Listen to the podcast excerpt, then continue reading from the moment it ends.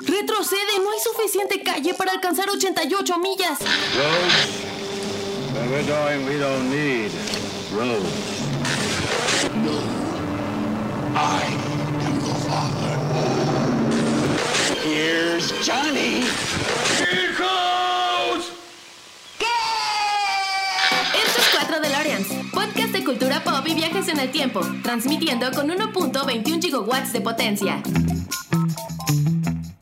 Hola a todos, bienvenidos al episodio número 204 de 4 de Loreans. Muchísimas gracias por escucharnos. Primero que nada, les ofrezco una disculpa por no haberme apersonado la semana pasada entregándoles un episodio. Tuvimos unos problemitas ahí de agenda y no, no pudimos terminar de coordinar al invitado de esa semana. Pero, pero bueno, pues ah, son cosas que pasan, ya se los había dicho. Yo estoy tratando con todo mi ser de que salgan los episodios constantemente. No se pudo, pero bueno, aquí ya estamos de vuelta para seguir platicando y cotorreando sobre cultura pop.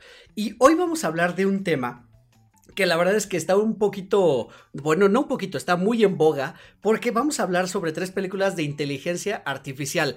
Eh, ahorita que está también, pues, un poquito de moda el chat GPT, y este, y bueno, cómo han ido avanzando las inteligencias artificiales a lo largo de los años, pues la ciencia ficción creo que ha sido algo en lo que ha puesto la, el dedo así en el renglón constantemente, en, en la inteligencia artificial y en la interacción de la, inteligencia, de la inteligencia artificial con nosotros como humanos. Y pues para hablar del tema, ¿quién más que mi mejor eh, compañero aquí de estos micrófonos? ¿O quién mejor que, que, que George? Que le gusta mucho este tema de la, de, la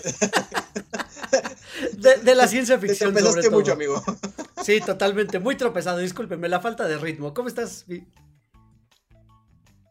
bien, de aquí, eh, gustoso de regresar y a pidón por no estar la semana pasada. Eh, aquí hablando de este tema, de que ChatGPT nos va a quitar el trabajo. ¡Quito trabajo! ¿Sabes qué es curioso? Que creo que esta discusión se ha tenido, creo que desde el siglo XVII, más o menos, ¿no? Cuando la invención de la imprenta este, y esta revolución industrial, donde pues la gente ha sentido resistencia, ¿no? A, a, las máquinas en realidad, ¿no? Ha sido como el discurso, pues, pues siempre, ¿no? ¿Qué tal estos últimos meses cuando salieron estas imágenes generadas por inteligencia artificial y se levantó una ola de artistas enardecidos diciendo que eso no era arte, que porque no te o sea, que porque no estaba plasmado el sentimiento? Es que el pedo fue que estas inteligencias artificiales no es que no fuera arte, sino que tomaban de bases de datos de, otra, de plataformas de arte como DeviantArt eh, muestras de arte de esos artistas y las modificaban o, lo hacían en base a cosas que ya estaban hechas. Pero pues obviamente no les daban crédito a los pobres artistas. Bueno, sí, ahí es un punto bastante interesante porque es verdad, o sea, incluso para uno es fácil llegar al internet, googlear, tomar una imagen y ponerla de ilustración como la que estamos poniendo nosotros acá arriba en el episodio y no darle crédito a quien haya realizado esa imagen. Pero creo que está un poquito... Eh, o sea, vaya, creo que se sobreentiende que cuando tú subes algo a la red, pues básicamente lo estás convirtiendo en público, ¿no? Eh, no sé, pienso de pronto, incluso estos mismos episodios, o sea, estos episodios, todo lo que hemos dicho a lo largo de estos 204 episodios, pues básicamente ya son públicos. Bueno, sí y no, porque plataformas como DeviantArt tiene este eh, mm, como bloqueo de copyright. O sea, por eso los artistas lo suben ahí, porque les tienen que dar atribución. Incluso si descargas una imagen de ahí, te sale el cintillo abajo de arte por fulanito. Y el tema de las inteligencias artificiales, pues es bien complicado también, porque las inteligencias no crean de la nada. Eh, toman fragmentos de otras cosas para crear. También por eso tienen estas fallas, eh, estas que salieron mucho de, de las manos con 50 dedos. Sí, entonces, pues es, un tema complicado y pues ya lo hemos abordado en la literatura y en el cine desde hace años. Y pues, ejemplo de ello, las películas de las que vamos a hablar el día de hoy. Sí, sí, y fíjate, no crean de la nada todavía. Todavía eh, creo que no estamos muy lejos, o no lo sé, la verdad. Eh, Pues yo como ya un señor, la verdad es que ni siquiera, ni siquiera he sacado uno de esos, este, un avatar de inteligencia artificial, o sea, no, no sé ni cómo hacerlo, no porque no quiera. Ah, no, amigo. Hay, que estar, hay que estar pendiente de eso porque luego te quieren vender arte de inteligencia artificial como arte propio y ahí es donde está el tema. Sí, tienes, tienes toda la razón. Pero bueno, precisamente hoy vamos a hablar de tres películas que nos atañen a ese tema, a la inteligencia artificial, eh, exploradas más o menos de la misma manera. Eh, dos de ellas con interacciones físicas y una de ellas con una interacción un poquito hasta más pues digamos, más eh, sentimental y más hasta espiritual de alguna manera. Eh, ya llegaremos, llegaremos a, ese tema. Y, pues la de la primera que quisiera hablar es de El hombre bicentenario de 1999, una película que yo recordaba maravillosa, pero tampoco recordaba, o más bien no recordaba que llega un punto de la película donde se va de volada, o sea, empiezan a pasar cosas así rapidísimo empieza creo que a sentar las bases y luego empieza a avanzar la trama. Y pues sí, evidentemente en el título tiene el pecado, ¿no? O sea, es una historia que nos tiene que contar algo de una persona que va a vivir 200 años. Entonces, evidentemente tiene que, tiene que pues, acortar esa duración a las dos horas y cachito que dura la película. Creo que dos horas cerradas. Y pues bueno, este, protagonizada por el inigualable, inigualable Robin Williams, quien, quien, ya no está en este plano, pero que nos dejó grandes películas, entre ellas El hombre bicentenario. ¿Qué onda? ¿Cuál es tu opinión general de esta película, amigo? Pues eh, justo como decías, yo la recordaba más eh, larga, con una duración mayor, pero creo que es porque nos, tocaba, nos tocó verla en televisión abierta, entonces nos retacaban comerciales cada cinco minutos. Entonces yo, yo la hacía como de tres horas y la verdad es que me sorprendió ahorita que la volví a ver y esta duración de dos horas bastante dinámica, sin, sin escenas desperdiciadas, o sea, como que está muy on point la película. La disfruté mucho, me conmoví mucho al final otra vez. Así, sí, claro. me, puso a, me puso a llorar, me sacó la lagrimita. Es, es, una muy buena película y es de esas películas que, que me gusta rever y que no había tenido la oportunidad hasta ahorita que salió el tema. Además, es, es curioso porque la dirección de esta película es de Chris Columbus. Chris Columbus, el hombre que nos trajo Harry Potter, las primeras dos de Harry Potter que son mágicas, que nos trajo este Home Alone, eh, mi pobre angelito, que nos trajo la señora Fire interactuando ya con Robin Williams. La verdad es que me parece que es un director muy prolífico en cuanto a este tipo de dramedies, porque no es una comedia tal cual, pero tampoco es un drama, sino es más bien una ciencia ficción más tirada al dramedy, o sea, tiene como esa combinación de, de aspectos y que plantea algo bien interesante. Ahora, me gusta mucho la película porque hacen mención a estas tres leyes de la robótica, te las dejan muy claras desde el inicio, aunque creo, creo, creo, creo que traiciona esas reglas en algún punto.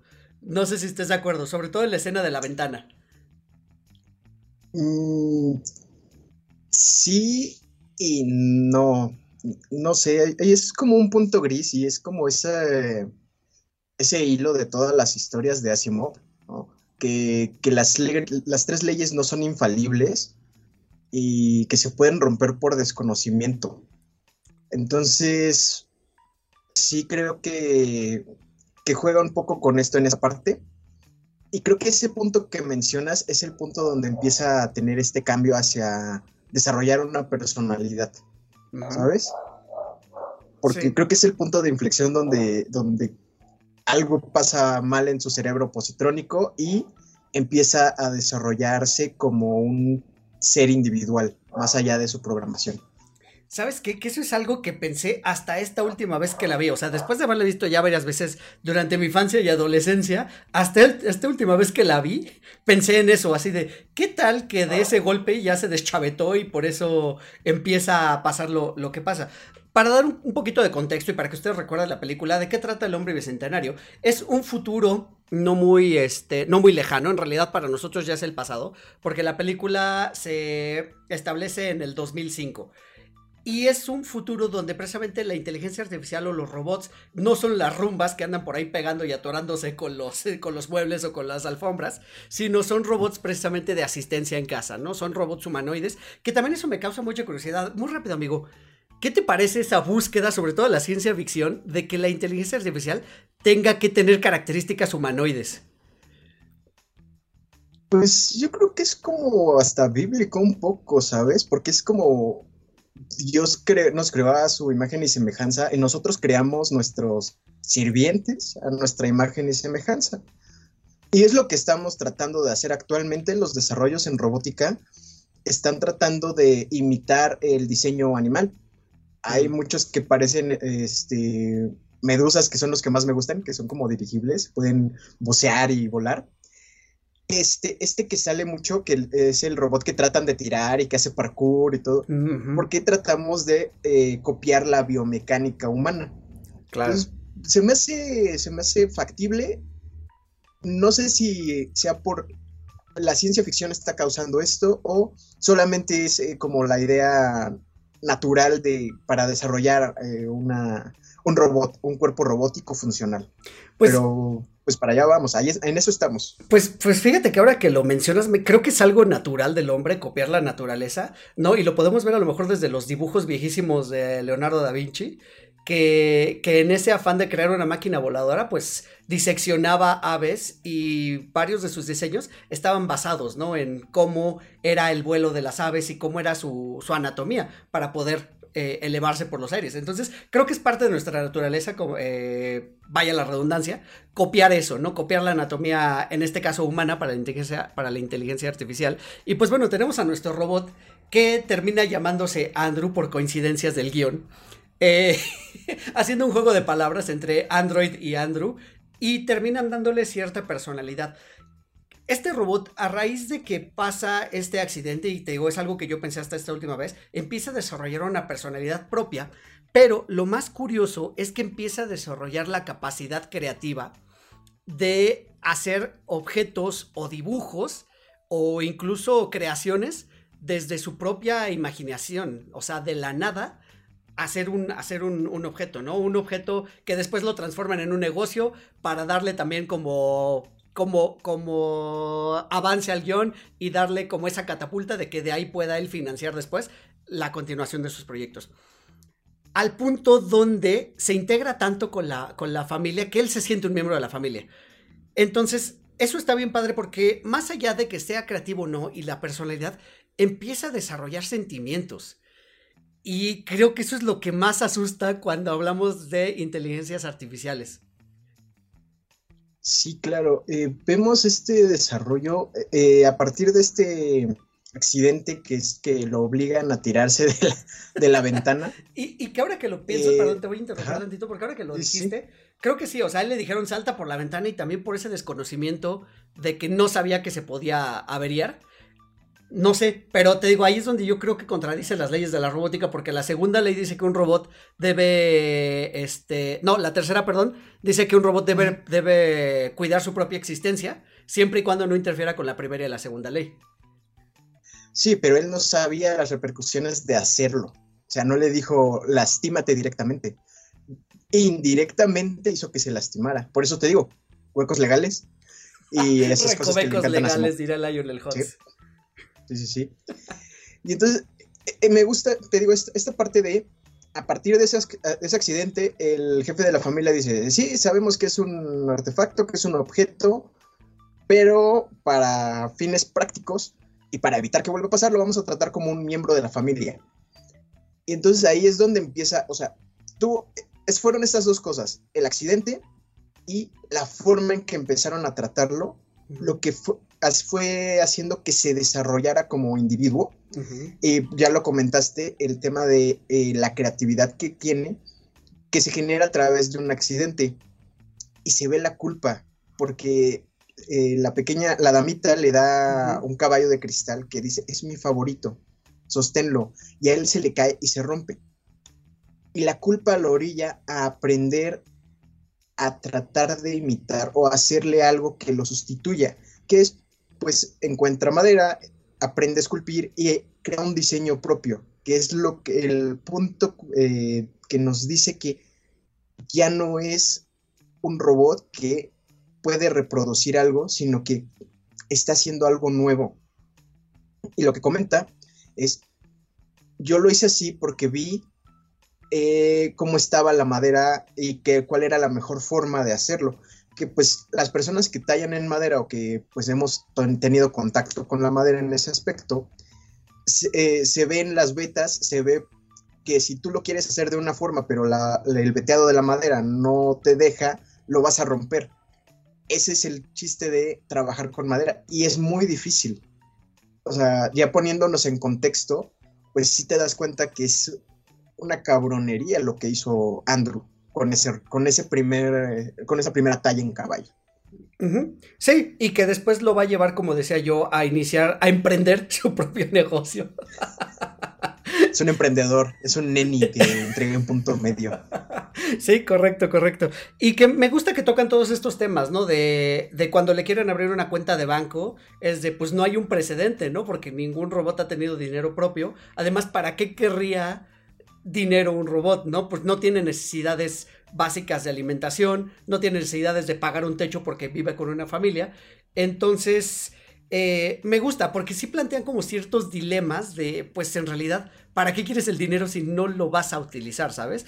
Que después eso va a ser la plataforma para irnos más adelante en la trama, está padre. Pero me gusta eso, que plantean esos, esos dilemas como el dilema de la libertad que se va a plantear más adelante. Y es decir, pues si tú eres parte de la familia, no puedes ser un objeto, o eres uno o eres la otra.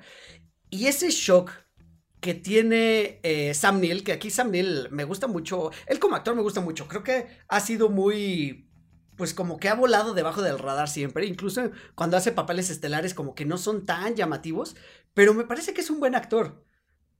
en la boca del miedo me encanta. Sí, sí, sí, completamente. ese hombre. Total, y ese shock que tiene cuando recibe la noticia de que, de que, de que Andrew sea libre, pues me gusta porque no es como que, ok, está bien, ya eres libre, sino, sino esa lección de, ¿quieres libertad? Ok, la vas a obtener con la responsabilidad. Con todo lo que conlleva. Uf. Si hace, pues ahora le toma tus tiliches porque tú eres libre y aquí no te necesitamos. Casi, casi lo corrió, lo corrió de su casa bien feo.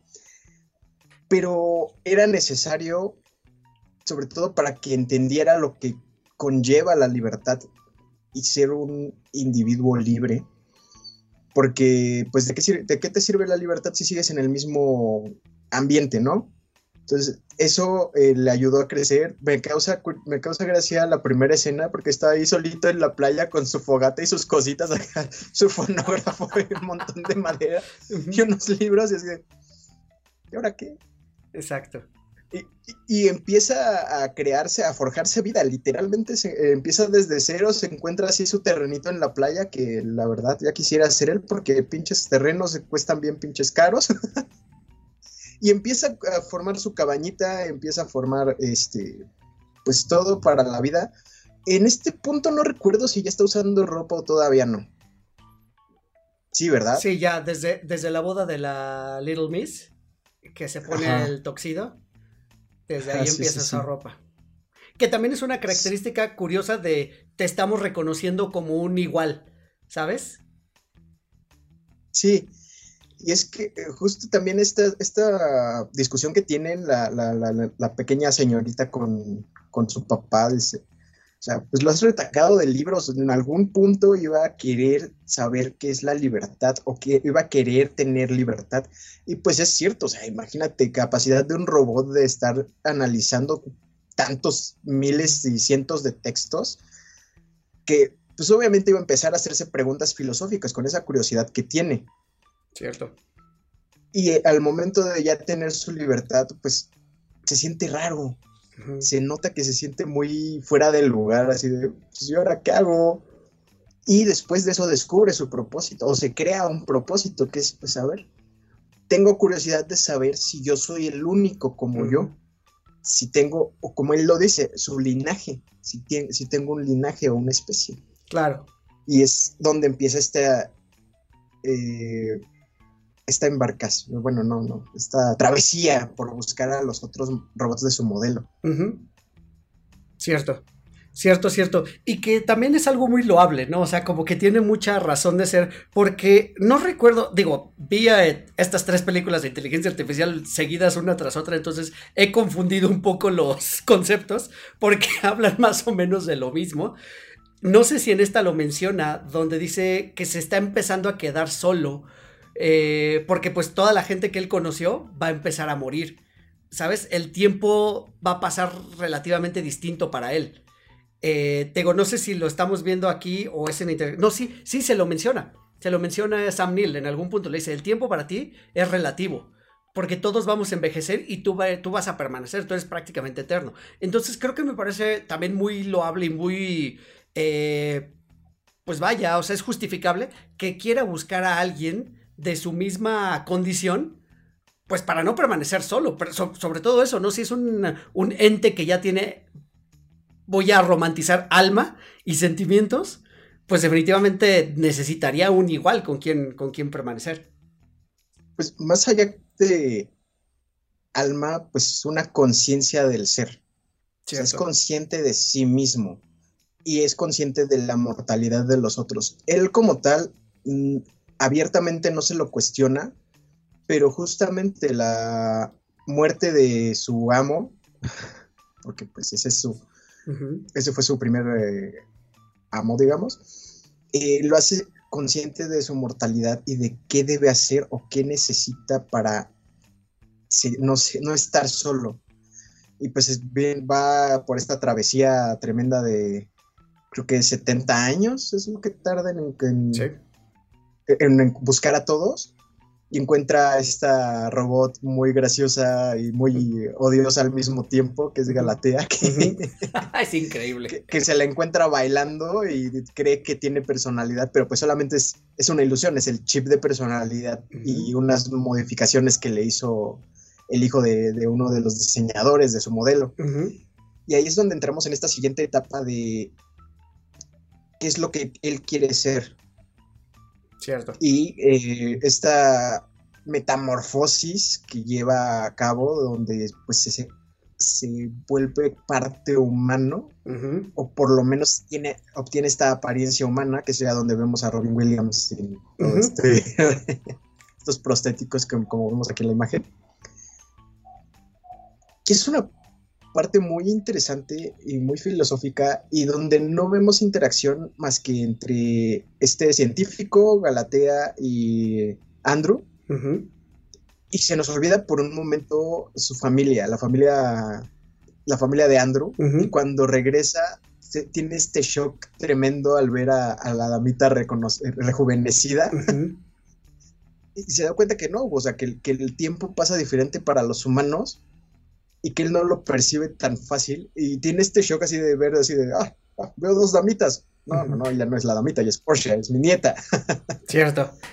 Sí, y que fíjate que, perdón, más allá de que ese, de, la gracia que tiene esa escena, eh, lo que aquí me causa ya también como curiosidad es si no más bien Andrew ya como humaniz, como su mente humanizada, porque es eso, no sé si más bien ya viene arrastrando a lo mejor un patrón de me enamoré de esta persona, que era de Little Miss, era la, hija menor de la familia, ¿sabes?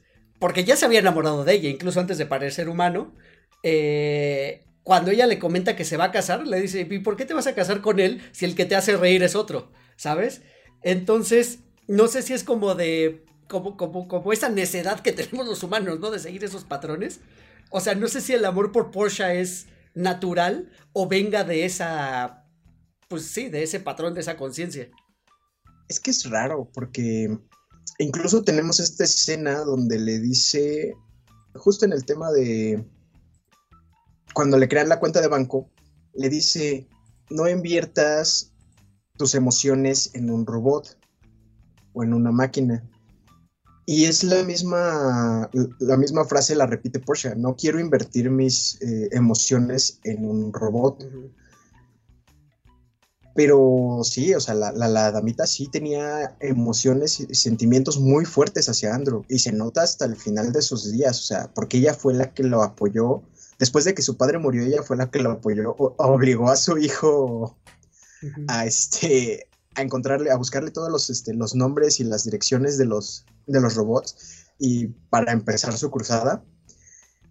Entonces sí, creo que más allá de, solamente el, aspecto físico, fue como este amor que tenía a toda la familia, que se materializó más bien hacia Porsche como un amor ya más eh, físico, digamos. Tangible. Ajá, o sea, más, más romántico, válgame. Porque sí empezó a generar sentimientos, o sea, conforme va avanzando sus modificaciones, se, eh, va viendo cómo, incluso siente celos del prometido de Porsche. Y cómo empieza a criticarlo así. Oh, sí, es que está bien feo, su mandíbula toda horrible. Cierto, cierto, cierto. Sí. Ajá, perdóname.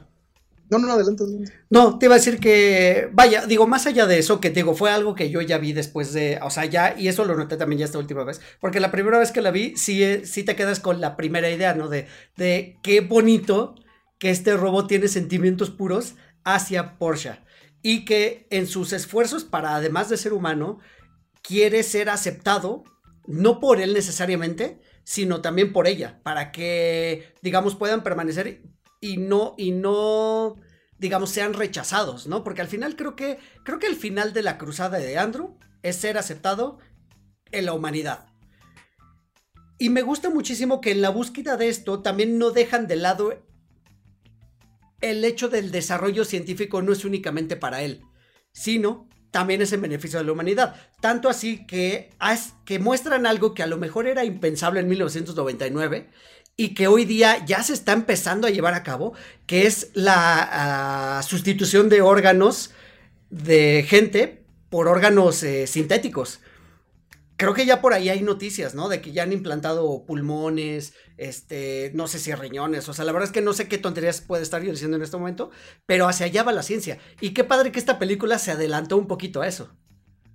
No, sí, de hecho, o sea, tienes, tienes razón, no es tan avanzado como quisiéramos, pero por ejemplo, hay este hay una técnica que está mucho de, de moda ahorita, que es hacer como una base de un material biodegradable para personas que tienen este, pérdida de algún miembro, sobre todo lo más común son orejas.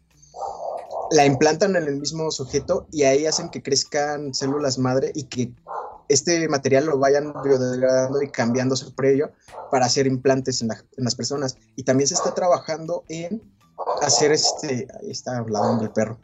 Bueno, ya no hablo de bioingeniería.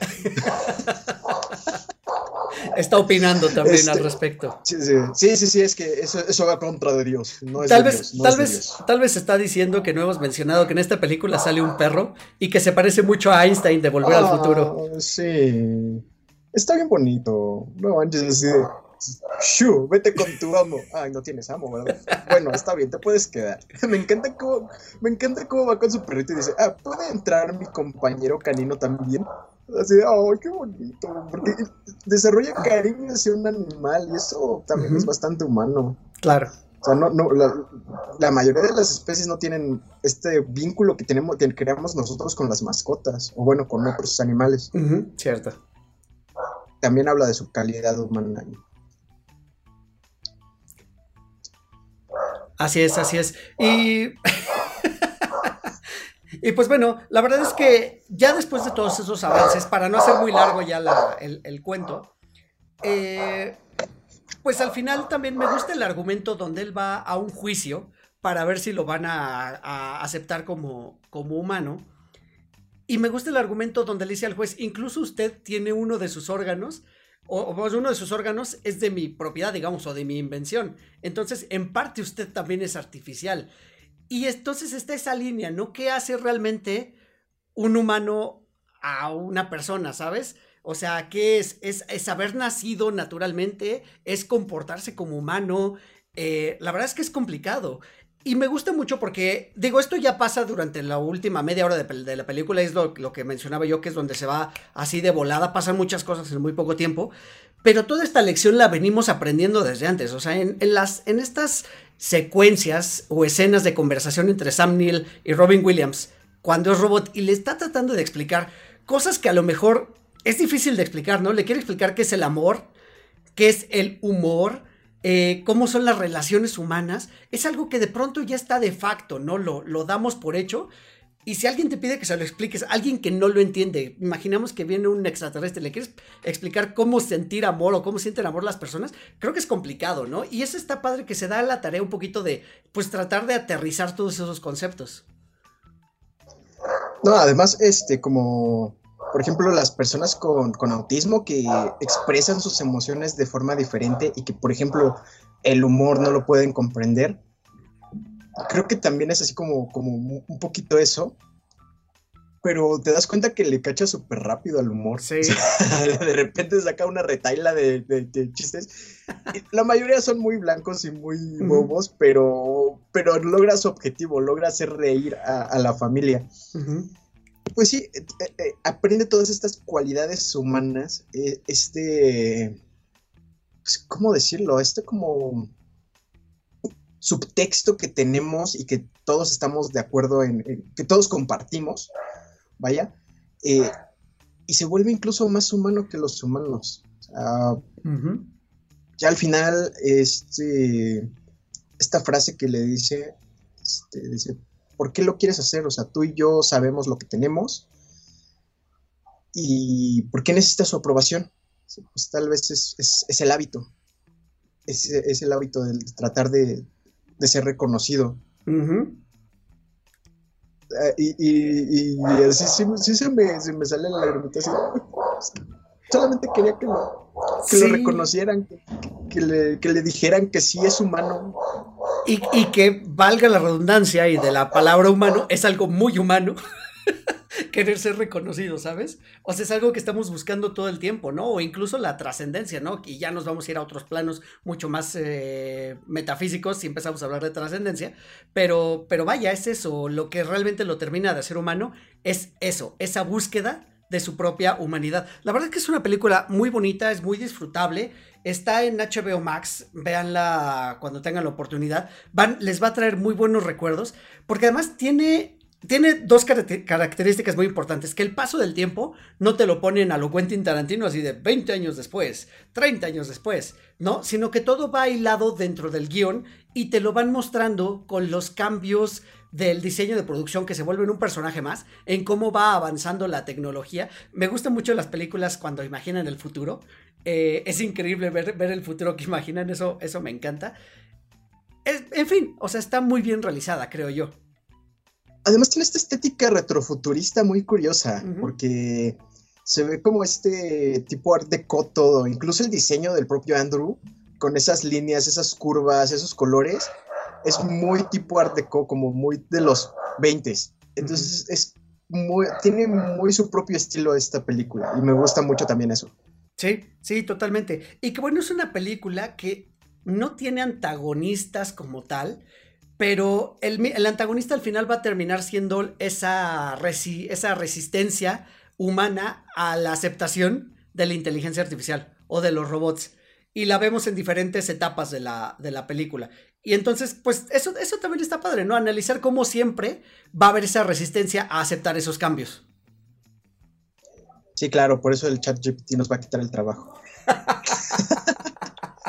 Algo así. No, pero es cierto te das cuenta cómo se va metiendo de a poco sin generar tanta resistencia a la sociedad. Porque se va, o sea, es lo que siempre digo, todo cambio tiene que ser sin resistencia y sutil. Y aquí lo muestran muy, de muy buena manera porque él de a poco, o sea, va dando pasitos de bebé, de bebé a lo largo del tiempo. Eh, sus desarrollos en bioingeniería ayudan mucho a la humanidad y eso ayuda a que lo acepten un poco más. Eh, regresando a esta escena donde comentas eh, esta persona que le dice, ¿usted es humano o, qué tiene de humano? Y dice, pues tengo órganos, así como usted tiene un riñón mío. Y entonces, o sea, de a poquito va llegando hasta que al final dicen, este robot fue construido hace, en este día hace 200 años y es el humano más este, ¿cómo, cómo dicen? Eh, Más longevo, ¿no? No, pero es el. A excepción de Matusalem, es el hombre más longevo de, del mundo y en ese momento muere yo así. Sí. No manches. Sí, y esta última escena donde, donde le piden que la pide Porsche que la desconecten, decide, gracias Galatea, claro. Galatea, que cambia su Entonces se ve, se ve que le ha abierto el camino a otros robots que tal vez puedan llegar a tener esa, mismo, esa misma chispa que tuvo él. Porque ya, o sea, ya vemos que eh, Galatea, la, esta robot compañera suya, ya también tiene un aspecto humanoide. Entonces, también es, es triste, pero esperanzador al mismo tiempo al final. Sí, sí, completamente. Eh, y pues bueno, creo que es una obra de ficción, pues insisto, muy bien planteada. Y ¿sabes qué tiene que ver? Que ahorita estoy viendo que el guion está también en el, o bueno, en el guion está acreditado a Isaac Asimov, eh, uno de nuestros autores favoritos. Y fíjate que yo he tenido mucha curiosidad de leer la novela, porque está basado en una, en una novela, pero me ha resultado complicado encontrarla. Creo que dejé esa cruzada por mucho tiempo pendiente. Voy a reiniciarla porque, porque tengo muchas ganas de leer El hombre bicentenario ahora que volví a ver la película, pues aumentaron mucho más. Entonces, pues definitivamente ibas a decir algo inapropiado. Pasa libros, Isaac. Así es, hacemos un llamado a Isaac para que nos consiga de manera alterna este libro. Este, pues nada, amigo, yo creo que podemos concluir aquí El Hombre Bicentenario porque tenemos dos películas más de las cuales hablar y que también son maravillosas. Sí, caray. Vamos, vamos. sigue? Vayamos, vayamos, porque dos años después del hombre bicentenario, de la mano del gran Steven Spielberg, sale una obra que se llama, simplemente en inglés se llamó AI, A.I. Eh, inteligencia artificial o artificial intelligence, y que me parece muy curioso porque la estética y la y casi toda la película podría ser de un director mucho más oscuro, porque de verdad que es una obra dolorosa, triste y, que te hace pensar en muchas cosas. ¿Qué opinas de inteligencia artificial, amigo?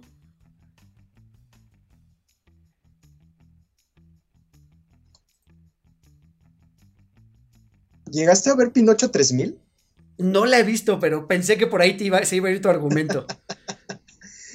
es que es una buena forma de reimaginar un clásico.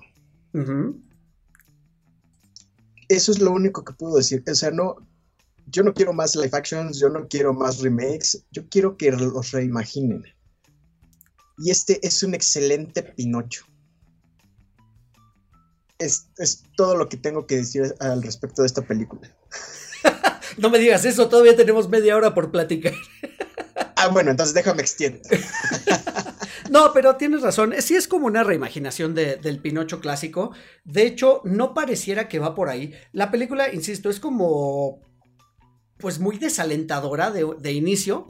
Porque nos lleva de nuevo hacia ese futuro distópico, casi catastrófico, donde los polos se han deshielado y varias ciudades costeras, sobre todo pues, por la elevación del nivel del mar, han quedado sumergidas.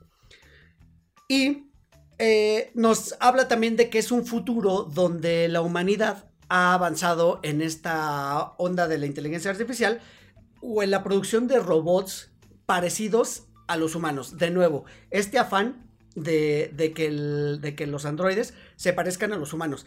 Pero aquí van un paso más allá del hombre bicentenario. Es decir, aquí sí empiezan a generar o a. o al. Pues sí, a tratar de que estos robots tengan sensaciones y recuerdos. Muy a lo Blade Runner, la verdad, esta me, recordó muchísimo a Blade Runner. Nos dicen que han ya diseñado robots que son capaces de sentir, sentir físicamente y sentir emocionalmente. Y que son capaces de satisfacer más allá de necesidades primarias o hacer este, labores de, de trabajo, pues finalmente se van a convertir en, pues en seres de compañía ¿no? Y creo que el caldo de cultivo esencial para esta, para esta historia nos lo siembran con esta familia que perdió, o bueno, que no ha perdido, pero que tiene a un hijo en estado de coma, del cual parece que no va a despertar. Y entonces es cuando pues les dicen, creo que ellos son los ideales para experimentar con este primer modelo de un robot infantil, o sea, con forma de niño que sea capaz de amar. Y pues bueno, con todos los dilemas morales que eso pueda conllevar. Sí, claro. Eh, también como que todo el mundo está resiliente a eso, así, o sea, ¿para qué se pueden sentir? E incluso nos comentan más adelante, o sea, estos, los, hay modelos de robots que pueden sentir, pero para no hacerse daño. O sea, que lo comenta uno de los niños, que nuestro robot chef tiene sensores de dolor, pero para que no se vaya a quemar o no se vaya a lastimar este, físicamente. Pero esto, el generar la ilusión de sentimientos, porque al principio solamente es eso, solamente es eh, llenar el vacío que tiene esta mujer por la pérdida, entre comillas, de su hijo. Pero conforme va avanzando vemos que se plantea mucho más como por el lado filosófico de qué es los sentimientos, qué es sentir, si son reales, si no lo son, es, muy fuerte en cuanto a temática esta película, como bien lo dices, incluso pues al principio toda esta parte del duelo donde no quiere aceptar al robot porque pues, no se, no, todavía se aferra a la idea de su hijo y que no quiere que alguien lo sustituya. Y después cuando regresa el hijo, cuando sale de este coma, pues, ya está muy apegada al robot. Y entonces todo este, todo, todo este tema, toda esta lucha de, de los niños entre comillas, niños, eh, por, por, tener la atención de su mamá también está muy fuerte. Incluso ah, yo de pequeño, cuando la vi por primera vez, me perturbó mucho esta escena donde están con la batalla esta de a ver quién come más. cierto. Y cómo se le deforma la cara así de... Mm, sí, sí tuve pesadillas un rato con eso. Fíjate que creo que ese es el sello de Steven Spielberg, lo visual, la verdad debemos admirarle, porque igual en este 2001 con, con el CGI apenas desarrollándose, creo que logra una combinación ideal entre CGI y efectos prácticos que sí son sorprendentes. O sea, el diseño de producción es increíble. Cuando salen estos androides un poquito más adelante, que salen diferentes tipos de androides y que algunos ya están como pal fierro viejo, eh, que son robots abandonados, que incluso están escapando de las ferias de carne, eh, bueno, esto que le llaman las ferias de carne, que de nuevo esta resistencia al progreso y de los humanos, de la resistencia a los robots, crean estas ferias de carne donde ponen los robots o donde los destruyen por placer, ¿no? O sea, también esa necesidad humana de la crueldad que, que la hemos visto explorada en varias películas. Y aquí es la crueldad pues desquitada contra los robots. Pero bueno, vemos este grupo de robots que no vemos a ninguno que sea igual al otro. Y todos tienen unos diseños increíbles. Creo que es muy clásica esta escena donde sale esta robot que está huyendo, que la vemos de frente y vemos la cara, y cuando gira y le vemos el perfil, solo vemos como los alambres, digamos, que le sostienen la cara con la parte de atrás de la cabeza. Es impactante, o sea, tremendamente impactante. Definitivamente, y de hecho, si no me recuerdo, esa salía en el tráiler. Sí, porque sí me, sorprendió también mucho, o sea, este, este, cambio de ver un rostro humano y al momento de girar todo este aparato, pues todo, todos los circuitos, todo, todo lo que lo hace una máquina, sí choquea un poco, sobre todo pues a, cierta edad que pues estás muy acostumbrado a ver que un rostro humano conlleva ciertas este, especificaciones. Entonces el shock de tan, tan, tan, tan, ¡pum! Sí está muy fuerte y, y concuerdo contigo, o sea, los efectos son tremendos. Esta primera escena donde están en este salón de juntas eh, discutiendo sobre cómo hacer al robot, donde le pide a uno de los robots que, eh, que muestre dolor y lo abre y se ve cómo se abre su cara.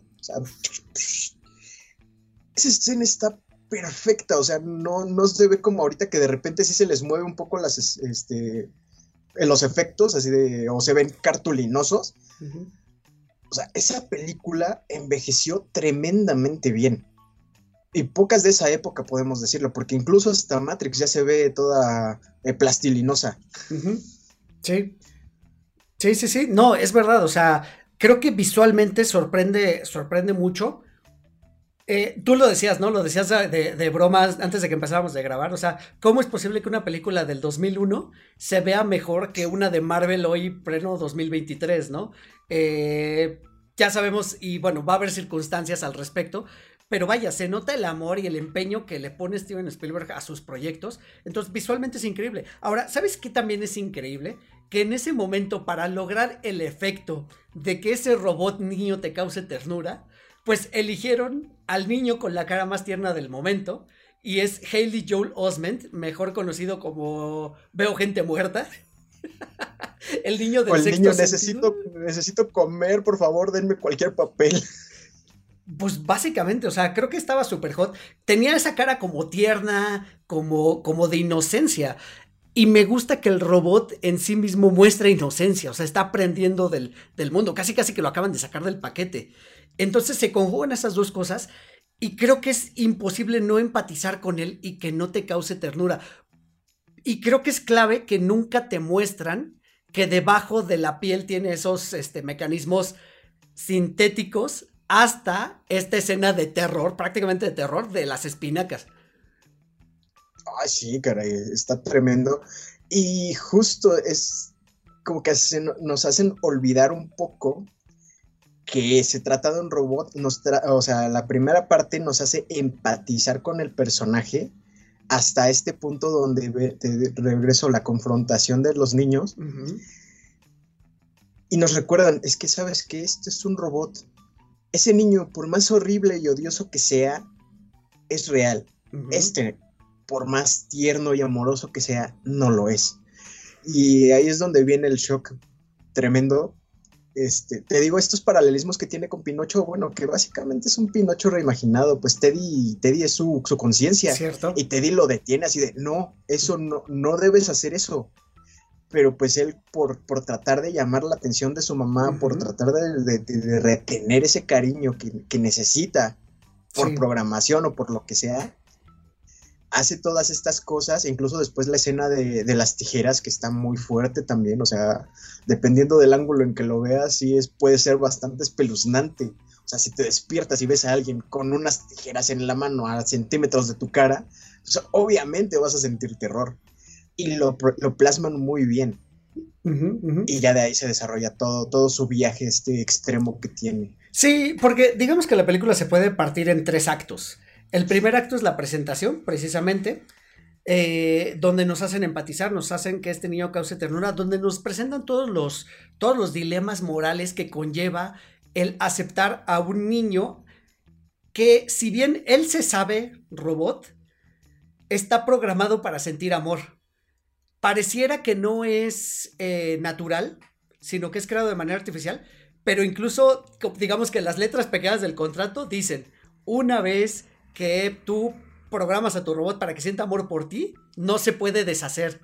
Entonces la única forma es llevarnos a la fábrica a que pues a que lo incineren o a que lo desechen o a ver qué, ¿sabes? O sea, te, lo recalcan muy fácil. Por eso creo que también es muy fuerte el golpe cuando llega el otro niño, eh, el niño que despertó del coma, y que también yo creo, o sea, yo entiendo, por más culé que suene, o sea, entiendo a ese niño. O sea, ese niño se fue a dormir siendo el hijo único de la casa. Y despierta y tiene a un hermano que ni siquiera es este hermano natural. Evidentemente va a existir esta confrontación, ¿no? Y, pues los niños son niños y los niños pueden ser muy crueles. Y este accidente que pasa después. Gracias, mamá. y este accidente que pasa con la alberca y los demás niños, creo que es entendible y es natural. Y ese, todo eso forma parte del primer acto. Y donde acaba ese acto es bien doloroso. Y es lo que estamos platicando. O sea, yo lo comparo con a lo mejor hasta la gente desalmada que deja abandonada a una mascota en la calle, ¿no? O que les meten a una caja y los dejan por ahí botados, ¿no? O hemos sabido de casos de familias que han dejado a niños abandonados en baldíos. O sea, qué horrible sensación. La verdad es que es terriblemente doloroso. Y es donde yo digo que no es el Spielberg al que estamos acostumbrados de pronto a ver. O sea, esto es bastante oscuro. Pues no manches, mi corazoncito hizo así cuando pobrecito lo, dejaron ahí abandonado. ¿Y sabes qué es lo peor? ¿Qué es lo mejor que pudo haber hecho por él? Eso es lo que más duele. O sea, porque tuvo una decisión, tomó una decisión terriblemente difícil entre tratar de mantenerlo ahí y seguirlo protegiendo a costa de que su marido en cualquier momento lo mande a la fábrica a destruirlo o abandonarlo y que siga vivo y que en su conciencia quede que pues no, o, trató de hacerlo mejor o trató de mantenerlo vivo lo mejor posible. Y, se nota este, este dolor, este sufrimiento de madre, porque ya lo consideraba un hijo, o sea, e incluso lo justifica cuando está esta escena de la, regreso a la escena de las tijeras, lo justifica diciendo, pues es que es normal, los niños se retan, los niños se, se pican entre sí, pero pues sigue siendo un acto no muy bueno, digamos. Entonces está abierto a que se repita.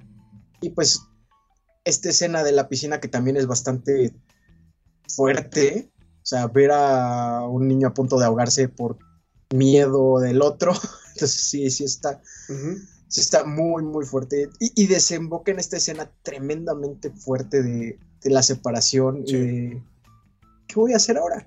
Me quedé solo con mi grillito. ¿A dónde voy? Sí, sí, sí, sí. Sí, y aquí es donde arranca este segundo acto y donde igual nos presentan a este otro personaje que se va a convertir en la coestrella de la película, que es eh, interpretado por Jude Law, que es un gigolo, un gigolo robot. Eh, que también me gusta, o sea, creo que Jude Law también es de esos actores que hacen muy buenos papeles y que no ha sido del todo reconocido a, final de, de cuentas. Eh, y aquí también lo hace muy bien, o sea, con una personalidad, pues como tendría que ser a lo mejor un, un, gigolón, ¿no? Muy campechano, muy alegre, muy desinteres... no, desinteresada no, muy este... despreocupado. muy despreocupado, esa es la palabra, muy despreocupado. La verdad es que está padre, ¿no? Y se encuentran entre ellos. Ahora, me gusta que también por ahí hacen apariciones, por ejemplo, Brendan Gleeson. Esta escena donde Brendan Gleeson dirigiendo este, este circo de carne, este flesh, eh, esta, esta, feria de carne, perdón, el flesh, flesh eh, no recuerdo cómo le llaman en inglés, pero que les lleva, miren, esto es la epítome de lo que nos está causando la inteligencia artificial, ahora hacen niños. Y que la misma conciencia de la gente que está ahí para... O sea, que un minuto antes los habíamos visto celebrar que un robot lo partieran en pedacitos, ahí volteársele y diciendo, pero es que es un niño, ¿no? Parece un niño y, y pues es a lo mejor como cuando tú ves un cachorrito, ¿no? De pronto en la calle.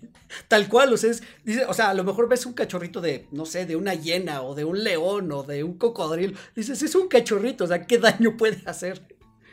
Sí, justo es, es que también está bueno eso porque como especie tenemos esta, este instinto del cachorrito y que por eso nuestros bebés nacen así con ojitos grandes y cosas así, o sea, por eso son tan, nos parecen tan tiernos. Y entonces explotaron, para crear a este robot, explotaron eso, porque pues el niño tiene los ojitos tiernos, la mirada de cachorro así como tristón. Es bastante adorable. Y entonces sí, pues sí ves a eso, a pesar de que no sea humano, pues obviamente tus instintos primitivos es protegerlo y juegan mucho con esa parte. Entonces, tiene mucho sentido en este aspecto, pero en el otro dicen, entonces que le quita trabajo, vamos a destruirlo. Muerte a ChatGPT. Sí. Agita fuerte el brazo, hijo. ChatGPT.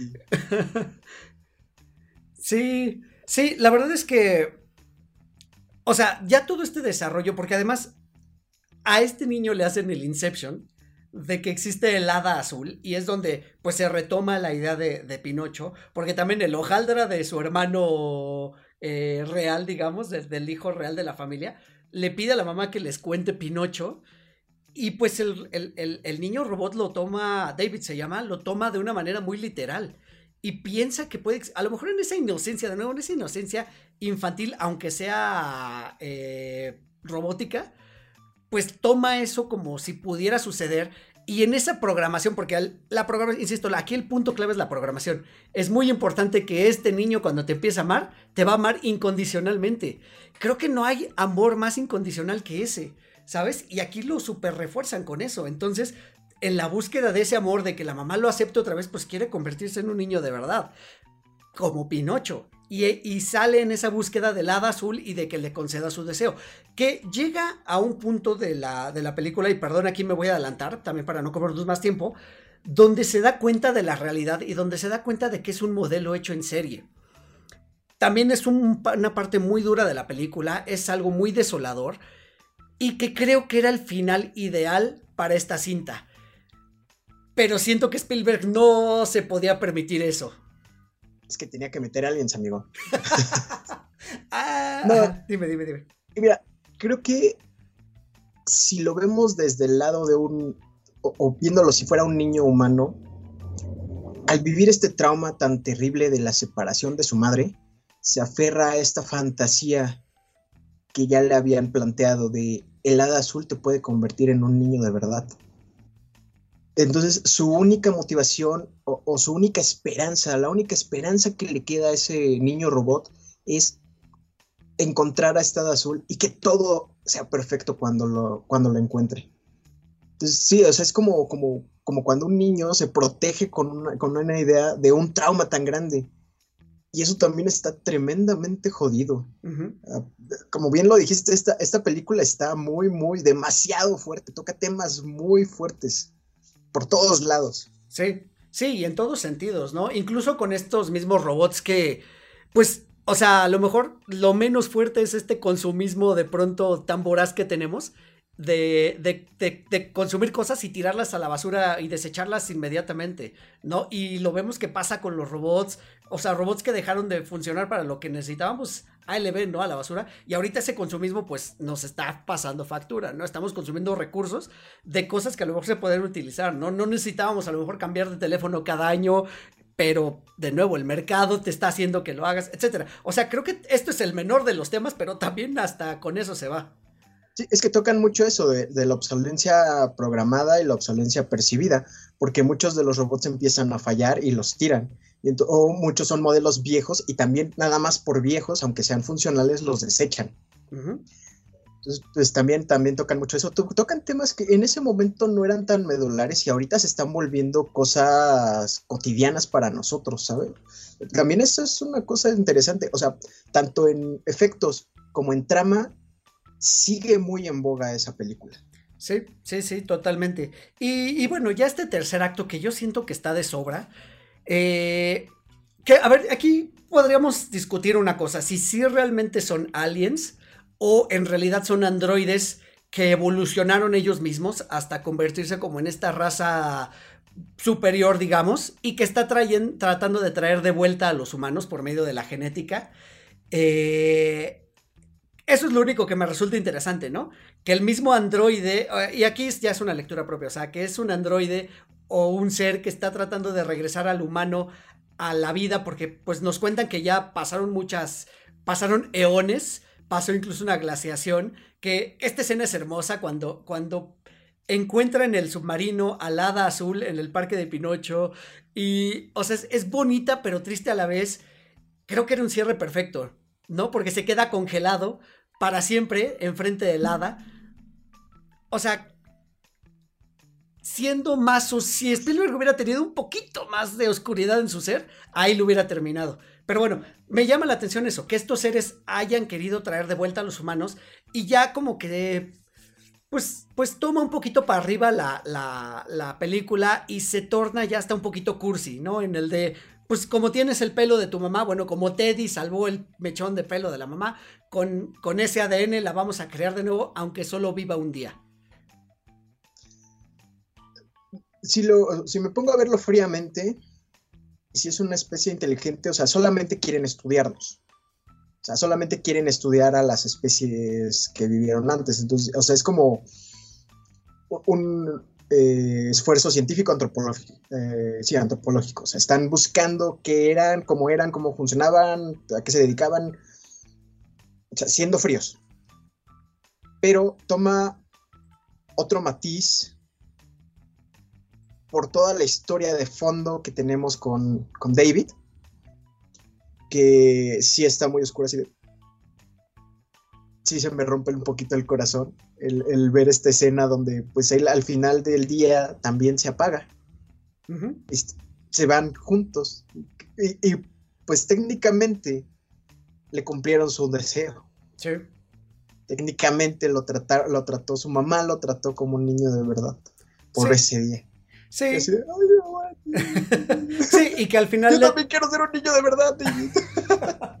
y que al final pues termina diciéndole las palabras que él anhelaba escuchar, ¿no? Así de, de o termina diciéndole te amo.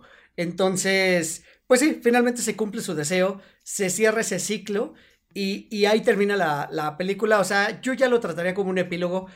Si hubiera sido una versión extendida, creo que hubiera estado bien. Final alternativo, donde quedó con el hada. O sea, aún así, creo que si la película venía siendo muy dura, muy oscuro, muy fuerte, quizá tenía que tener ese final un poquito más esperanzador, como para no, o sea, para que no saliera la gente del cine así con el corazón roto. Aún así, creo que, creo que es un buen final. Y sigue justo la- el tema de Pinocho. Porque a pesar de que no lo, no lo volvieron de carne y hueso, sí lo volvieron, un- e- en cierto aspecto lo volvieron un niño de verdad. Así como esta lectura que le dio del toro a la historia, creo que también es una buena forma de interpretar esto de ser de verdad, ¿sabes? Sí. Entonces, yo creo que por eso no está tan de más. O sea, sí pudieron haberla cortado mucho antes. Se prestaba para eso. Pero no me desagrada cómo termina. Sí, sí, no, no, entiendo. O sea, también entiendo, entiendo por qué termina de esa manera. Y, y bueno, voy a nada más resaltar una parte ya para cerrar y como conclusión. De nuevo, aquí vuelven a tocar el tema de la, pues la mortandad o la mortalidad humana comparado con la durabilidad de un androide. Cuando el niño también, y creo que es una pregunta muy real que te puede hacer un niño, es de, ¿tú te vas a morir? Y pues, pues sí, ¿no? Eventualmente es parte de la vida. Y el robot se pone triste, o sea, se pone triste porque su mamá se va a morir. Y pues él, como nos pasó con Pinocho de Del Toro, pues se va a quedar en el vagando solo por el mundo.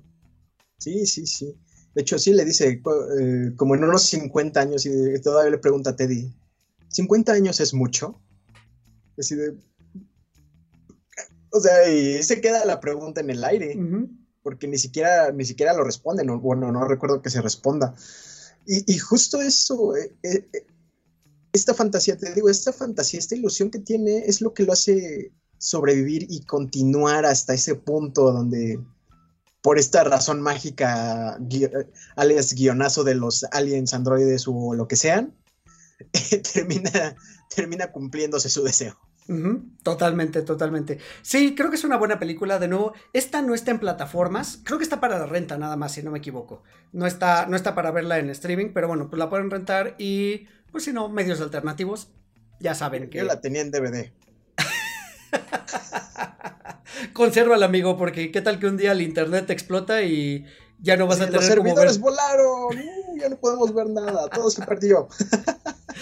Sí, sí, sí, sí, sí. Híjole, que es como un gran temor, ¿no? Pero, pero sobre todo de los, de, de la gente que sigue coleccionando cosas en formatos físicos, es como quieren que eso suceda para decir que tuvieron razón. Ay, yo no, porque muchos de los juegos que tengo funcionan con, eh, con- con- conectados a servidores. O sea, me gusta tenerlos en físico, pero si no están los servidores ya no puedo jugar. Cierto, eso, eso es verdad. Pues, bueno, después hablaremos de- del tema de la propiedad este, en cuanto a ese tipo de cosas, porque también es bien, bien interesante. Vámonos, amigo, con la última película que vamos a hablar hoy, de la cual yo diría que es El sueño de todo Forever Alone. Eh, Perdón. la verdad es que me parece una película maravillosa. Vamos a hablar de Hair. Eh, una película por demás desconcertante, por demás también agridulce y que nos entrega una actuación maravillosa de Joaquín Phoenix. Que Joaquín Phoenix creo que tiene esa habilidad espeluznante y especial de interpretar a personajes tristes, ¿no te lo parece? Sí, es que tiene, tiene, tiene sus ojitos, también tiene ojitos de cachorro. Así. Pero es que incluso desde, desde sexto, sexto sentido, no, perdón, desde Señales, que es una de las primeras películas donde yo lo vi, o sea, lo vemos así, con esas expresiones como tristes, como taciturno, muy pensativo siempre. Bueno, también eh, sale en Gladiador, si no recuerdo, una de estas de esa época. Ah, claro. Pero es, es un villano. Cierto, en Gladiador es el es villano. Gladiador. Sí, cierto, cierto, cierto. Y también se la crees así, ¿no? Su, su- su cara del loco que pone, sí, está muy fuerte. Pero creo que le quedan más estos, estos este, papeles más como melancólicos. Incluso en el Joker, pues, o sea, es depresión mil Sí, sí, su sí. papel. Sí, completamente. Sí, de hecho, ajá, está, es en Gladiadores este Commodus, es precisamente el Ajá. villano. En Señales, pues es el hermano de, de, de Mel Gibson. de Mel Gibson. ¿Sabes qué? Tiene una muy buena que se llama. Déjame ver si Boys aquí. Afraid. No. bueno, no lo he visto. en Boys Afraid, recientemente estrenada con pésimas críticas. eh, la verdad es que tengo, tengo miedo de verla. Bueno, pero por supuesto en Joker. No, estaba buscando en. Ah, en realidad nunca estuviste aquí. Donde es un tipo de, de justiciero a sueldo. Eh, Híjole, esa película también es fuertísima, fuertísima y hace una gran, gran actuación. Ahí se dedica a rescatar a chicas que desaparecieron. Eh, híjole, la verdad es que es muy, muy buena película. O sea, creo que Joaquín Phoenix es un gran actor y aquí nos entrega un gran papel de la mano de una voz en off interpretada por una maravillosa Scarlett Johansson que te derrita apenas la escuchas. o sea, el sueño de lo que quisiéramos que fuera Siri o que fuera Alexa, interpretado por la voz de Scarlett Johansson, si es de... ah. Alexa, háblame como Scarlett Johansson. ¿Qué, opinión te merece Her, amigo? ¿Qué, ¿Qué opinión general tienes de la película? Es muy triste. Muy, muy triste esa película y, y muy real. Creo que eso lo vuelve aún más triste. Sí, no, no, no. La primera vez que la vi estaba como de. Estaba pasando por un mal momento, como los seis años de mi vida. este. Y yo dije, bueno, esta película hablan mucho de ella, voy a verla, me la voy a echar.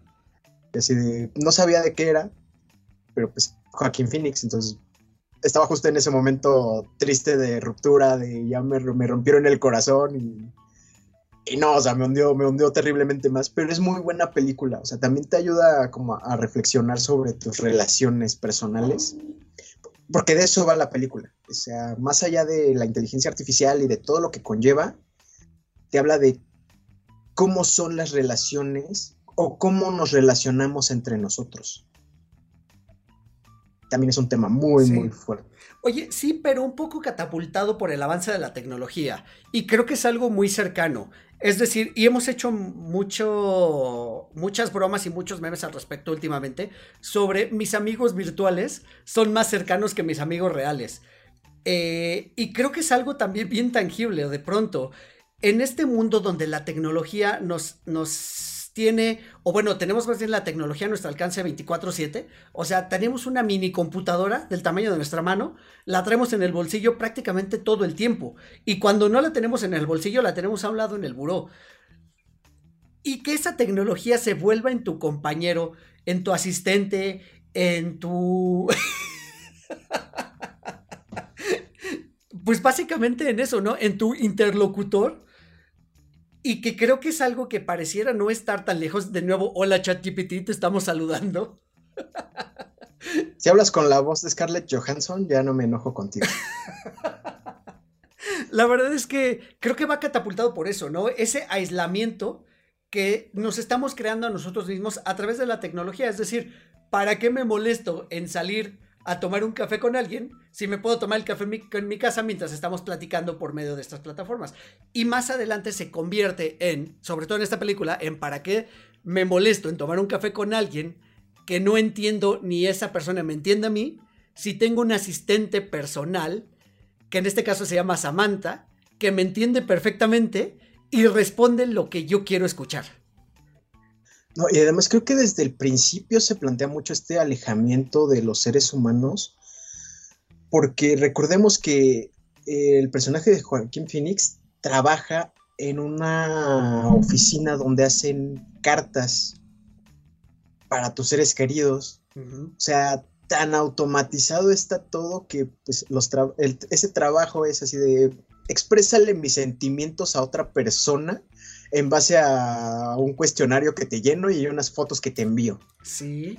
Así, así de despersonalizado está todo, todo el contacto humano, toda la experiencia humana. Sí. Oye, y que podemos, perdón, perdón por el paralelismo y por el paréntesis, podemos hacer el paralelismo un poquito con el trabajo de, de en 500 días con ella, ¿no? El trabajo de, recuérdame el nombre. Este, John, ¿no? De... Ay, se me fue ahorita el nombre. Bueno, de de, de, ay, Dios mío, mi cerebro no funciona. Es Pero John, ¿no? Creo que sí, que trabaja haciendo tarjetas. Pues escribiendo tarjetas. Es un poquito el paralelismo, ¿no? O sea, ¿cómo es posible que hagas esos trabajos para expresar tus sentimientos a otras personas que no conoces y que realmente no te puedes relacionar con, con, pues, con una persona que tengas enfrente? Y le pasa cuando tiene esta cita con. Es con Olivia, con Olivia Wilde, ¿cierto? Ajá. No, desde antes, o sea esta, así de, es que la inmediatez, creo que habla mucho de eso, de que todo lo queremos en el momento. Y vemos desde el principio donde pues está llegando a su casa y dice, pues tengo insomnio, eh, búscame citas en línea. Y entonces así de la inmediatez y el egoísmo, porque cada uno trata de cubrir sus propias necesidades.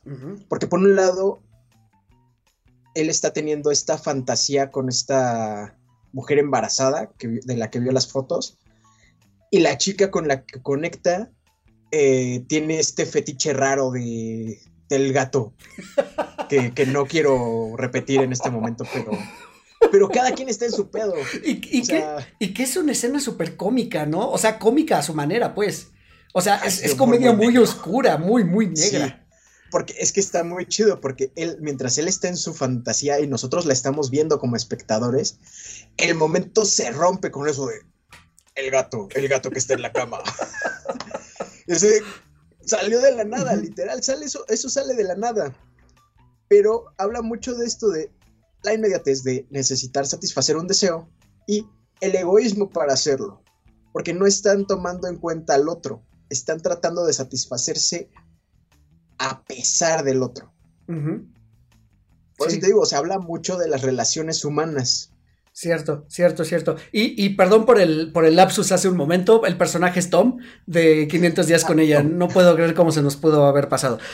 Y sabes qué también pasa? Que cuando una vez que porque si mal no recuerdo de esta película, esta, esta no, tuve chance de verla recientemente, pero si mal, no mal no recuerdo, Samantha surge a raíz de una actualización. Eh, una vez que tiene esta actualización, me gusta también de pronto esta, no sé, digo, me da ternurita así de, ay, Samantha es únicamente, única y exclusivamente para mí. Cuando, cuando Joaquín Phoenix se empieza ya a clavar o ya está enamorado 100% de Samantha por su personalidad, por su voz. Insisto, a mí me habla Scarlett Johansson así y mira, me derrito en este momento. este.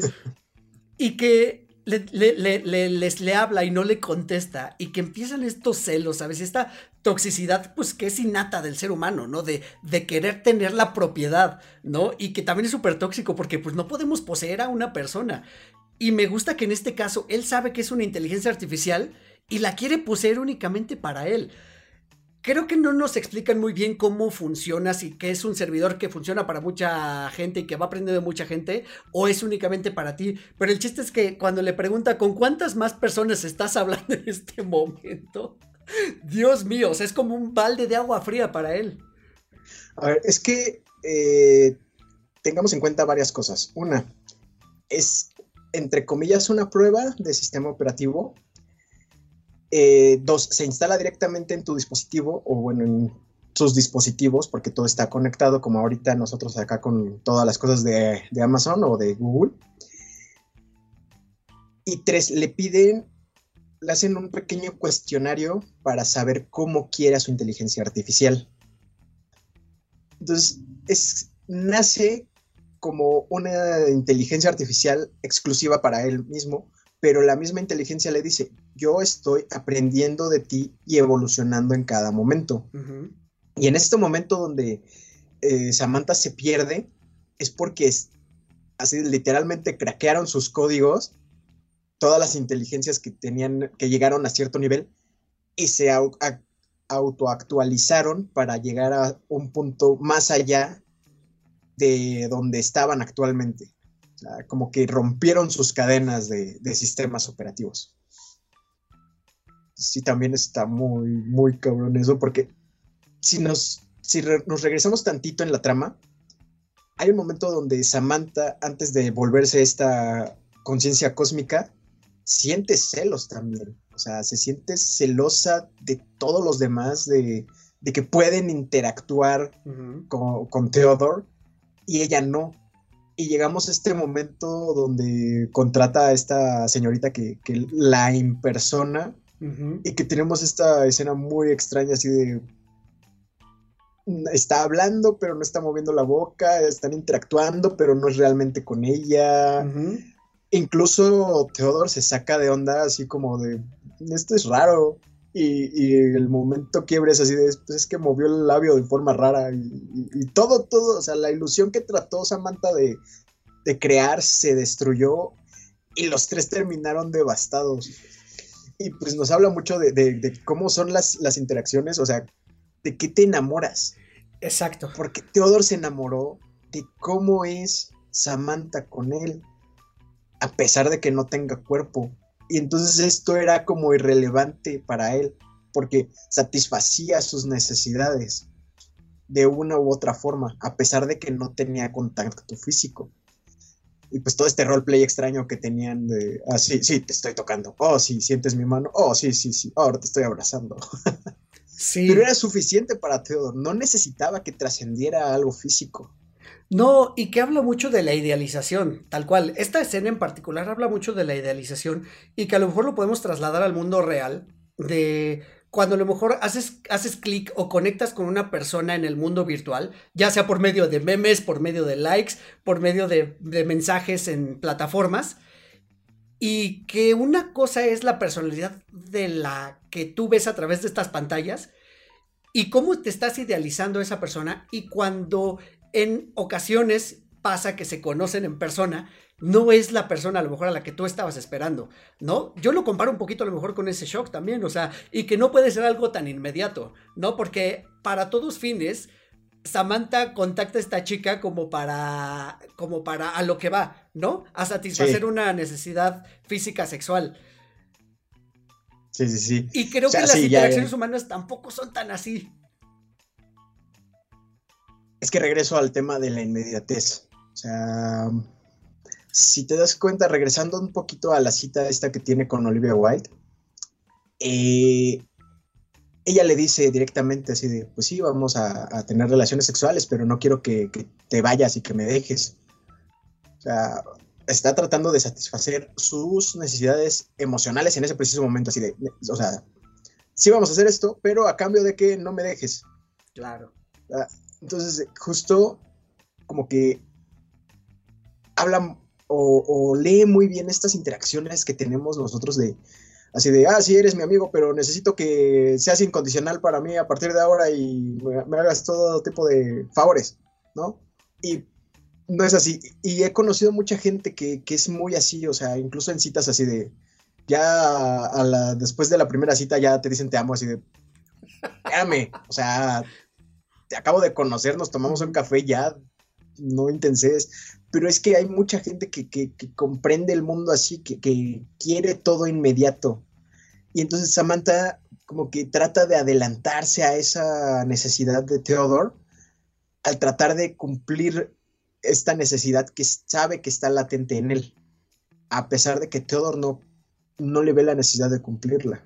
No, no, porque creo que, o sea, es que no hemos hablado así como bien, bien de, de, Theodore, de, Joaquín Phoenix, porque su personaje es muy distinto a lo que esperarías a lo mejor de un comportamiento, voy a entrecomillar, normal. Eh, o bueno, socialmente común. Aceptable.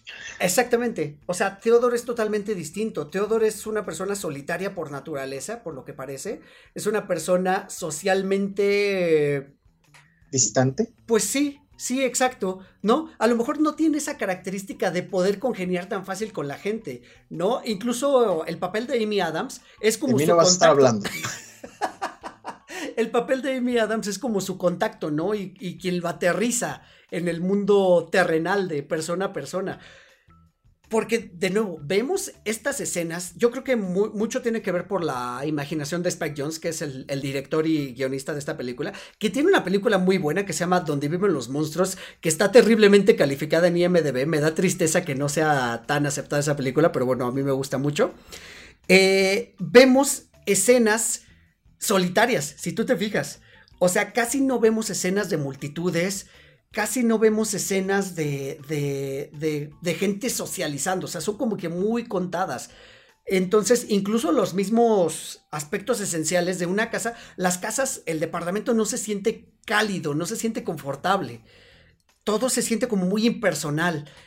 Eh, y creo que nos está reflejando cómo es Theodore. O sea, Theodore es, es así, es, es impersonal, es lo mínimo que pueda yo relacionarme mejor, ¿sabes? Y es que también recordemos que él viene de un duelo, él se está divorciando y no quiere hacerlo. Entonces también está, o sea, un poco Samantha lo ayudó a procesar este duelo, pero el problema fue que vació sus necesidades afectivas de su ex esposa a su sistema operativo. Entonces realmente no procesó el duelo, solamente lo saltó de uno de una persona a un objeto. Y justo también recordemos que pues vemos estas imágenes donde lo vemos a él feliz con su esposa, bueno, con su ex esposa. Toda la primera parte de la película él está fantaseando o soñando despierto con lo que fue. A la, la primera, de, bueno, la segunda mitad de la película vemos estas escenas donde ya está como en proceso de divorcio y recuerda estas partes donde pues todo empezó a echarse a perder, donde pasó de ser todo lindo a todo pues no tan lindo. Y como él está ya procesándolo, eh, se termina de divorciar, formaliza su relación con Samantha y, ya está por todos lados diciendo, ah, sí, este es una ella, sí, estoy saliendo con una ella, le dice a Amy Adams, sí, mi, novia es una ella. Y Amy Adams también está ahí con, pues es que yo también estoy así como, como coqueteando con la ella. vemos a este compañero de trabajo que es Chris Pratt, donde incluso salen en una cita doble, y le dice, le dice, oye, pues vamos a algún lado y hagamos una cita doble. Así, sí, pero mi novia es una ella. Ah, genial, ¿cuándo los vemos? O sea, como que también ya está muy normalizado eso. Pero de fondo sigue, sigue como ese, esa transferencia del duelo o de, los sentimientos que hizo, que solamente los desplazó de su ex esposa a, Samantha. Sí. Y esto es a lo que lleva al final, porque el final debatible, pero sí, sí está muy fuerte. Es que, es que nos enseña también de pronto que ese apego que llegamos a sentir eh, a veces es... O sea, a veces es, no quisiera yo utilizar en este caso la palabra tóxico, pero sí es dañino. O sea, el apego es dañino cuando, cuando no puedes tú canalizar el duelo precisamente de la pérdida, ¿no? Y, puede ser apego no necesariamente a una persona, puede ser incluso hasta objetos o a la condición este, de salud, lo que sea, ¿sabes? O sea, el apego no es completamente bueno en todos sentidos y aquí te lo enseña, ¿no? Y ese duelo que tienes que vivir forzosamente cuando pierdes algo, como dices, al momento de, saltar, de saltárselo o de transferirlo, empieza muy idílico, como empiezan casi todas las relaciones. O sea, incluso esta cita que tienen que se van a la montaña y que canta y que, sabes, que se acuestan bajo las estrellas. O sea, es súper romántico. La verdad es que te calienta el corazón así de, qué chévere por él que le está pasando de esa manera. Cuando están en la feria, ¿no? Que, lo va guiando, que él va a ciegas, este así, ahora di, ahora estornuda.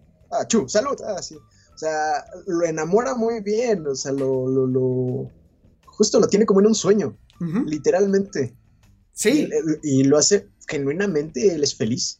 Sí, sí, sí, sí, sí, completamente. Y creo que por eso, o sea, creo que también aquí ese dicho de un clavo saca otro clavo, y que eso nunca va a ser recomendable. Creo que aquí se muestra muy bien, como te dices, ya encaminándonos hacia el final. Cuando viene esta reactualización y me le quitan a Samantha, o sea, es dolorosísimo también, o sea, es muy doloroso, o sea, prácticamente le dolió más o pareciera que le está doliendo más que el divorcio de, la, de la relación física que tuvo con su, con su ex esposa. Sí, además, eh, como que es, vivió de nuevo la pérdida. Eh, incluso esta, esta escena anterior a eso, donde va a firmar el divorcio con su ex esposa y pues hablan y le comenta sobre Samantha, le dice, pero pues es una, es una inteligencia artificial, está programada para eso. Y tiene este, este momento donde, de, de realización donde dice, verga, es que tiene razón, o sea, ¿cómo saber si es cierto? E incluso se distancian un poco.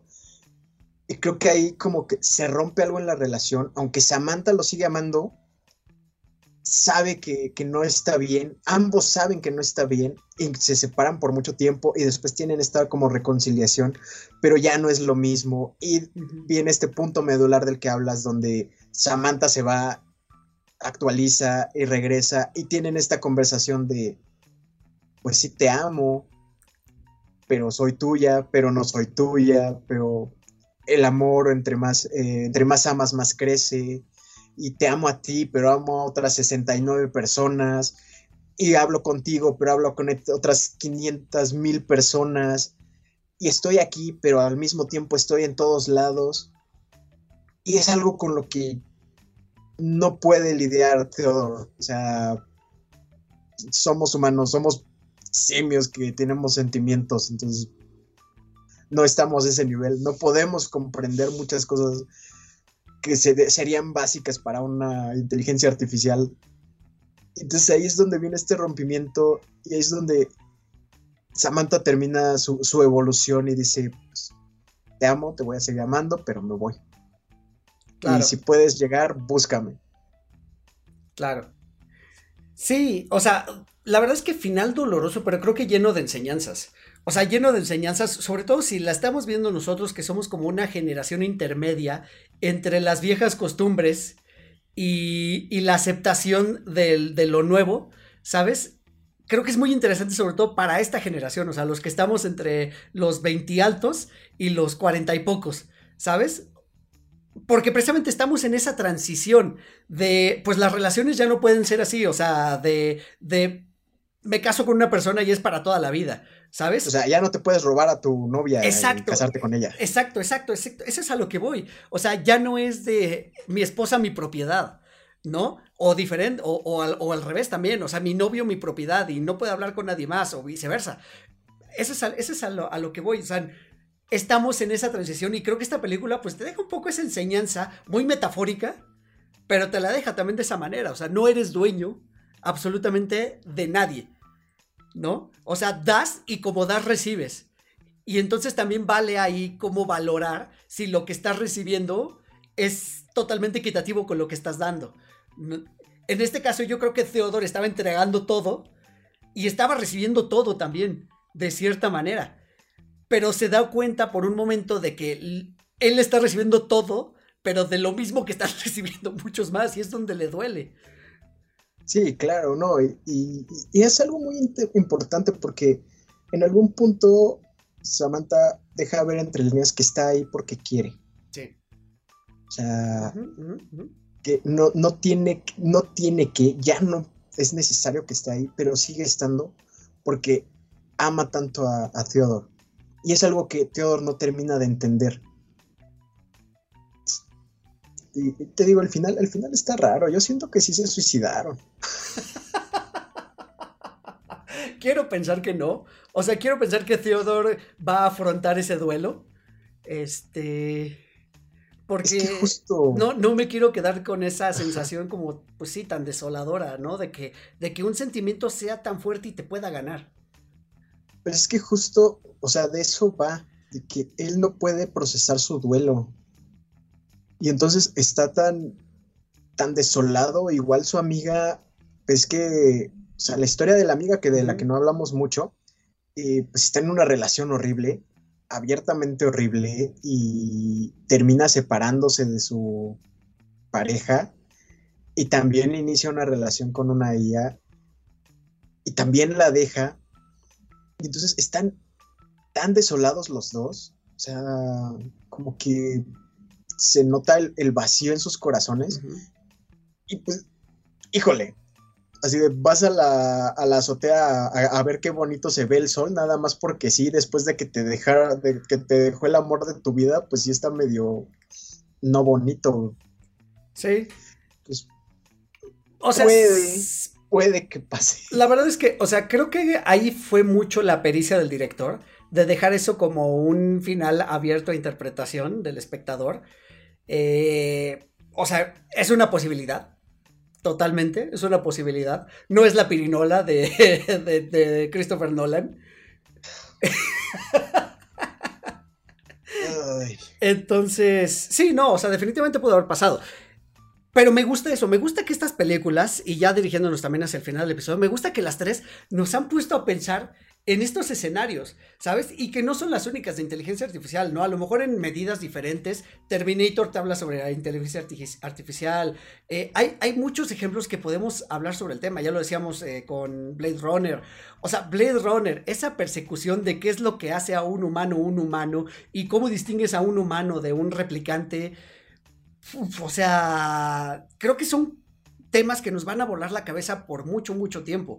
Y pues si están bien contados, como son el caso de estas tres películas, o como es el caso de Dune, pues que vengan muchos más productos así, ¿no? O sea, yo creo que podríamos armar una segunda parte sobre inteligencias artificiales con otras tres películas y también nos van a volar la cabeza por las temáticas que tratan y por sobre todo eso, porque creo que como humanos no estamos... Pongan sus sugerencias. Exacto, o sea, no estamos preparados para que algo que nosotros creamos nos iguale. Creo que ahí es donde, y es donde viene el Uncanny Valley, donde viene todo ese tipo de situaciones. No, pues no sé si has visto la noticia que eh, uno de los desarrolladores más grandes de la IA, de las IAs, se salió del proyecto y dijo, ¿sabes qué? Yo hasta aquí llego porque esto ya se salió de control y lo puede, va a terminar mal porque lo van a utilizar para cosas que no deberían utilizarlos. En este punto estamos. O sea, literal, ya estamos viviendo historia. Claro, A ver cómo se desarrolla esto. claro, claro, claro. Bueno, pues si este podcast sigue existiendo en unos 20 años, vamos. Que nos sustituya a ChatGPT. Exacto. ¿Sabes qué? Si nos sustituye ChatGPT, yo quiero que me hagan mi carita como los de. como los, como los canadienses de South Park, como Terrence y Phillip, que nada más me abren la boquita así. Ah, yo pensé que era Calamardo guapo, sí. No, no, no, definitivamente yo soy más de cartoons, amigo, y tú lo sabes. Sí. Muy bien, amigo. ¿Algo que quieras concluir sobre Her? Sobre Her, pues no la vean si tienen, si están pasando por un momento difícil. Yo lo hice y sí estuvo cabrón. Sí, sí, definitivamente es, es, es una película dura. Eh, pero bueno, muy buenas actuaciones. De verdad que también la estética es, es increíble. La dirección está muy padre. Y pues, pues bueno, también. Ahora, ¿está, ¿está en plataformas? La verdad es que no busqué. Vamos a ver, vamos a preguntarle Está, al, creo, al no siempre en confia- Netflix. confiable Just Watch. ¿Está en Netflix? Según yo sí. A ver, veamos. Y digo el no siempre confiable porque a veces Just Watch también falla. Sí, está en Netflix, está en Paramount, está en el casi extinto Cinepolis Click y a la renta en Amazon o en Google Play. Entonces, fácil de ver también. Híjole, vayan, vayan a verla, la van a disfrutar muchísimo. Amigo, me dio mucho gusto platicar contigo de nuevo. Me dio mucho gusto que hayamos retomado este espacio. Espero que así siga. Me voy, voy a, me estoy comprometiendo de verdad a que no falte episodio. Entonces, vamos a, vamos a, a darle de verdad. Les agradezco muchísimo que nos presten su atención, que nos presten sus ojos, sus oídos. Como dice George, déjenos comentarios sobre temas que les gustaría escuchar. Déjenos comentarios sobre sus películas favoritas de inteligencia artificial. Y si quieren, pues las platicamos aquí, porque también eso puede ser muy, muy interesante. Eh, y pues nada, déjenos un like, una recomendación, estrellitas, como sea que se califique en la plataforma donde nos escuchen. Amigo, redes sociales. Eh, arroba Cordur48 en todas las plataformas habidas y por haber. Perfecto, ahí está mi amigo George, ya saben que yo soy Eric Motelet, arroba Eric Motelet en todas las redes sociales, esperamos su retroalimentación y que esto les haya gustado y pues nos escuchamos el próximo martes. Adiós. Adiós a todos. Esto fue 4 DeLoreans. Cada martes un nuevo episodio disponible en plataformas de podcast y YouTube. 4 con número, DeLoreans así como se escucha. Conducción y concepto, Eric Motelet. Voz en off, Poli Huerta.